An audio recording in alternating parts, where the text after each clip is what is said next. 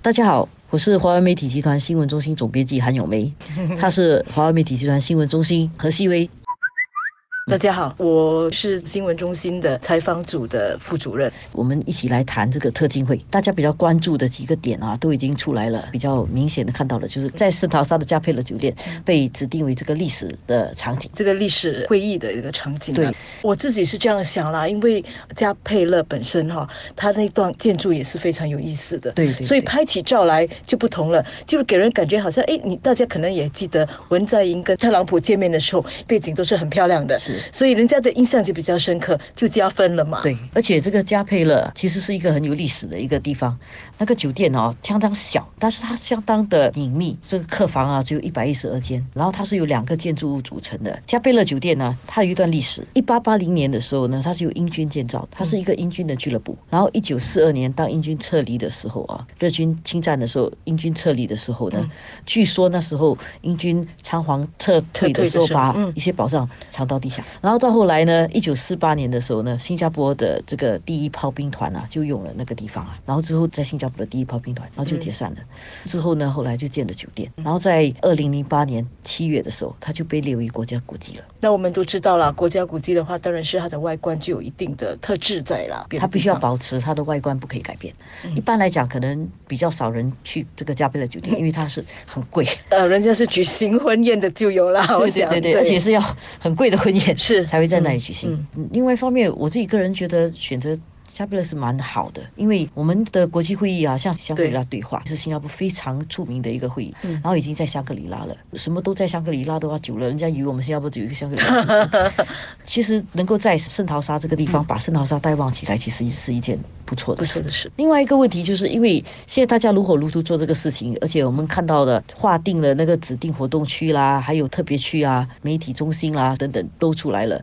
新加坡人最关心的一个问题就是，到底花多少钱？对呀，就是说我们买单的是多少，然后买单当然也要价值嘛，就是买单是一回事，可是对我们来讲有什么好处？对，这个大家也很关心。所以那天国防部长王永红在香格里拉对话的时候讲说，新加坡愿意还这笔钱，然后大家就想哇，到底是多少钱？就是就是，呃，是不是什么都我们还？这一点呢，当然官方没有跟我们讲是多少钱。我想在这个时候，他们最关注的是怎么样把这个活动做出来，是的，不是花多少钱。但是从我们做采访新闻的经验呢，我们有出去，无论是跟这些政要吧，嗯，去采。访的时候也都有的过的一些经验，一些重大会议的经验。根据我自己所去的一两次的那个重大的会议，基本上主办国是负责所有的那些会议的地方安全。保安的东西，还有媒体新闻中心，但是其实住宿呢，全部都是付费国家自己还的。是的，所以其实并不是说哦，特朗普的钱也是我们还，其实不见得，就是美国所承担的部分是美国自己负担的。然后媒体过来的话呢，其实媒体公司得自己还。对啊，这个很重要，这很多人都不知道，以为说我们每次去